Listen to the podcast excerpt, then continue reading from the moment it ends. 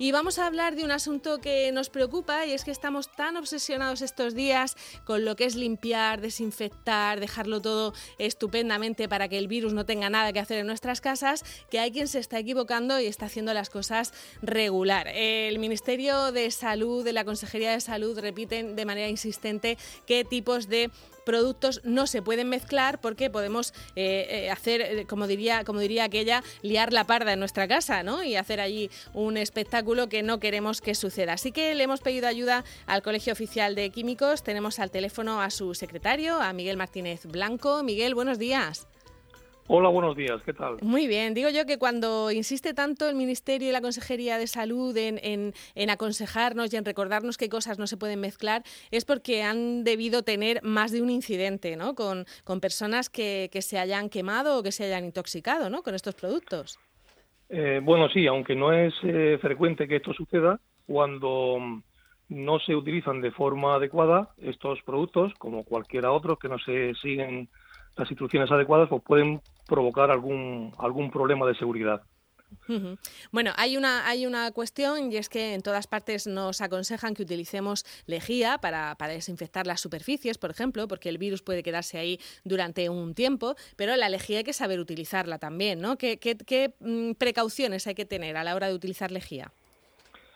Pues eh, la verdad es que a la hora de utilizar la lejía o cualquier otro producto de limpieza, lo más aconsejable, lo, ideal, es que eh, hagamos una lectura atenta de las instrucciones de uso que aparecen en el etiquetado. Digamos que el etiquetado es un, es un potente medio para poder saber cómo se utilizan correctamente los productos, cuándo se pueden utilizar, de qué forma, con, qué o con qué no se pueden mezclar, y esta sería la, forma más adecuada. En el caso concreto de la lejía, eh, debido a que es un, producto eh, altamente reactivo, por eso tiene esa eficacia a la hora de hacer su limpieza, su, su fenómeno de limpieza, pues tenemos que tener en cuenta que eh, no es aconsejable, no es, no es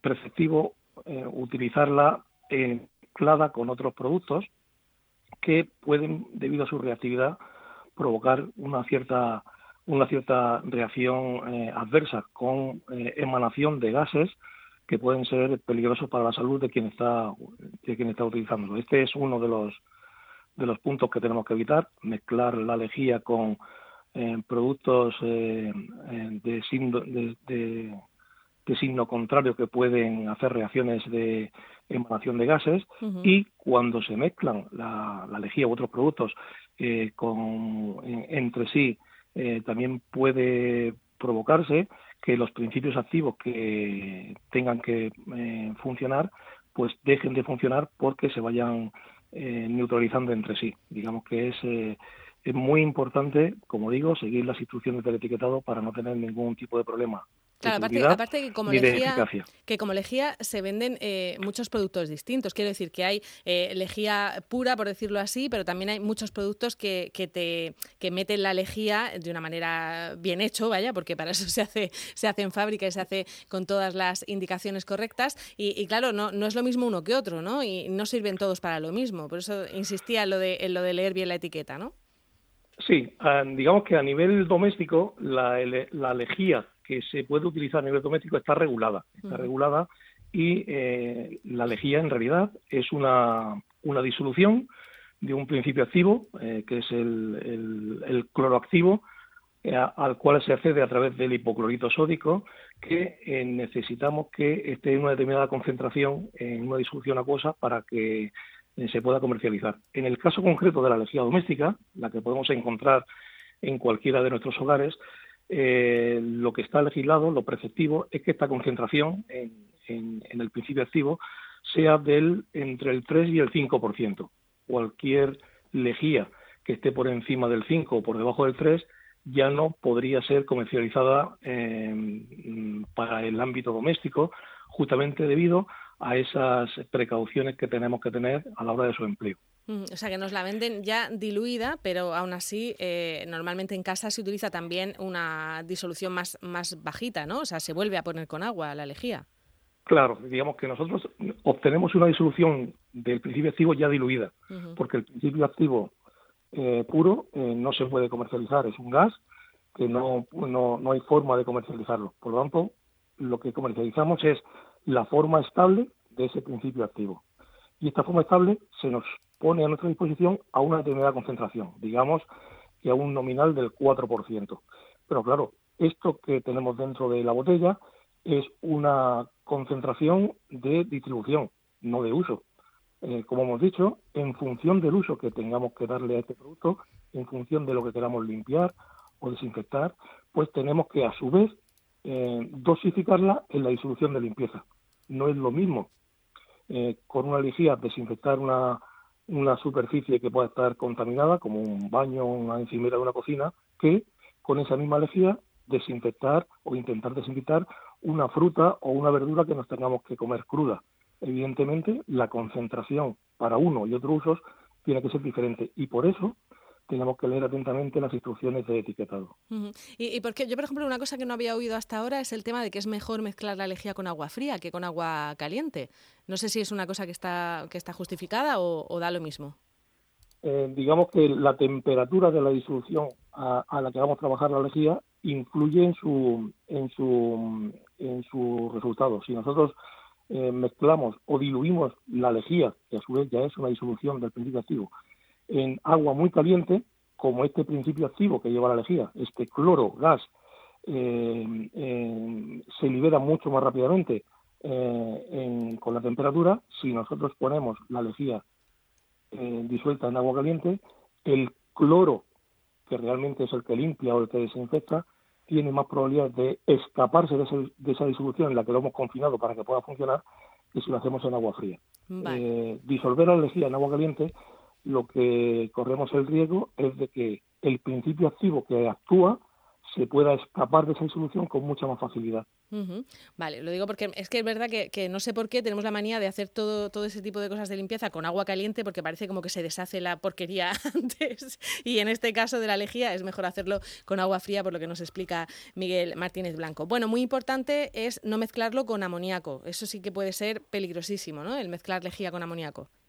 Eso es una de las causas que por las cuales no se recomienda la mezcla, como hemos dicho, es porque efectivamente el principio activo se pueda desactivar y por lo tanto inutilizar, o como en el caso de la lejía y el amoníaco, es porque ese principio activo que tenemos en la lejía pueda reaccionar, a su vez, interaccionar con el principio activo que tenemos en el amoníaco y entre los dos crear un, nuevo un nuevo compuesto, un nuevo preparado eh, eh, fruto de la mezcla de los dos, que es, eh, en este caso, se generaría un gas, es tóxico por inhalación a quien esté en el ambiente en el que se esté generando, con lo cual mezclar lejía con amoníaco lo que produce no es un efecto mayor de limpieza, sino la generación de un gas tóxico para quien esté en el ambiente en el que se genera. Eh, también como regla general decir que bueno cuando ya cuando se venden unos productos químicos para, para limpiar en, una droguería o tal, pues ya se sobreentiende que están pensados para, para, desinfectar y para limpiar. No hace falta que nosotros hagamos en casa de alquimistas y, mezclemos más cosas, ¿no? No, mm, volvemos a insistir en el, argumento que es eh, monotemático para estos temas de seguridad.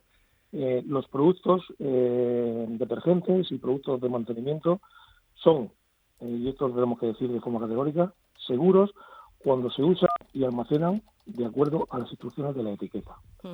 Cualquier producto que nosotros compremos tendremos que em, fijarnos en las instrucciones de uso comercial de la etiqueta para usarlo correctamente. Si lo hacemos así, el producto será totalmente seguro y eficaz. Muy bien. Y ah, no sé si hay que algún producto que haya que utilizar con, guantes o, en general lo que se vende eh, para limpieza de un domicilio no, no quema ni, ni produce problemas. No, evidentemente eh, la lejía, por ejemplo, que estamos hablando, o estamos poniendo como ejemplo para, para esta explicación, la lejía a la concentración que se vende, a la concentración que se vende, la, la que tenemos dentro de la botella, es un producto que eh, si nos cae en la piel no la quema. Es un producto que a esa concentración pues tendríamos problemas de corrosividad de la piel. Eh, por eso, cuando se utiliza, no es necesario esa concentración eh, tan alta y lo que hacemos es diluirla a la concentración habitual de uso, que puede ser eh, que, puede ser 100 o, 200 veces menos de la que aparece en la botella. En las condiciones de uso, en las condiciones una vez diluida, justamente por la dilución, el producto eh, pues pierde su capacidad de irritar o va perdiendo su capacidad de irritar. Pero si tenemos el descuido de que nos salpique el producto tal cual aparece en la botella, que viene señalado en la misma, en sus instrucciones, eh, esa, esa peligrosidad, esa corrosividad a la piel, pues corremos el riesgo de que efectivamente nos, eh, nos la pueda agredir. Por eso, en según qué circunstancias, se aconseja de que usemos el producto con guantes, no porque la disolución que estemos preparando para limpiar sea agresiva a la piel, sino por la eventual posibilidad de que alguna salpicadura del producto directamente la botella nos eh, llegue a la piel. Claro. Bueno, y para, y para desinfectar superficies, ¿qué, ¿qué, es mejor? ¿Esa disolución de lejía? ¿Comprar un producto que ya te lo vendan como el sanitol y cosas así, que lo venden ya como desinfectante, el jabón, el alcohol? ¿Qué, qué se puede recomendar mejor? A ver, eh, la, la, idea es que em, en materia de desinfección, esto es como, como todo. Nosotros tiene que, tenemos que tener claro una secuencia de pasos que hacen que el proceso sea efectivo.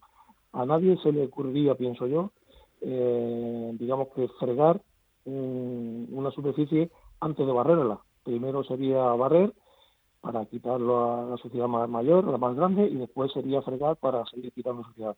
En el caso de la desinfección pasa una cosa parecida. Nosotros no podremos ser eficaces en un proceso de desinfección si previamente no hemos conseguido que la superficie esté limpia. Digamos que primero sería limpiar, de alguna forma limpiar sería quitar lo que se ve y después sería desinfectar. Y desinfectar sería quitar lo que no se ve.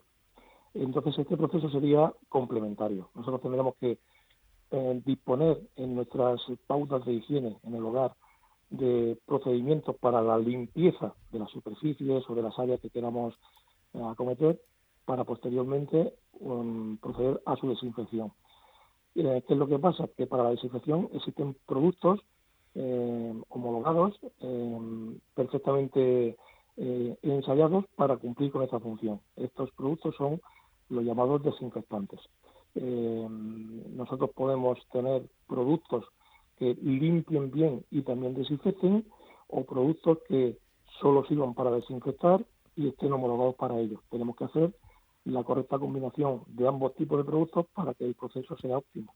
Vale, bueno, pues ya, ya lo hemos, mm, hemos tomado nota de todo y esperemos que no se vuelvan a producir accidentes ni desde el punto de vista de las intoxicaciones, ni quemaduras, ni que hagamos ningún lío raro en casa, porque bueno, yo creo que es eh, bastante sencillo y, quizá eh, se puede resumir en leer muy bien las etiquetas de lo que estamos usando en casa, porque al final son productos químicos y tienen su, tienen su posible peligro si no se utilizan bien. Eh, Miguel Martínez Blanco, secretario del Colegio Oficial de Químicos, muchas gracias por contarnos todo esto y y explicarnos de una manera tan didáctica lo de, lo de los productos de, de limpieza. Gracias. Muy bien, muchísimas gracias.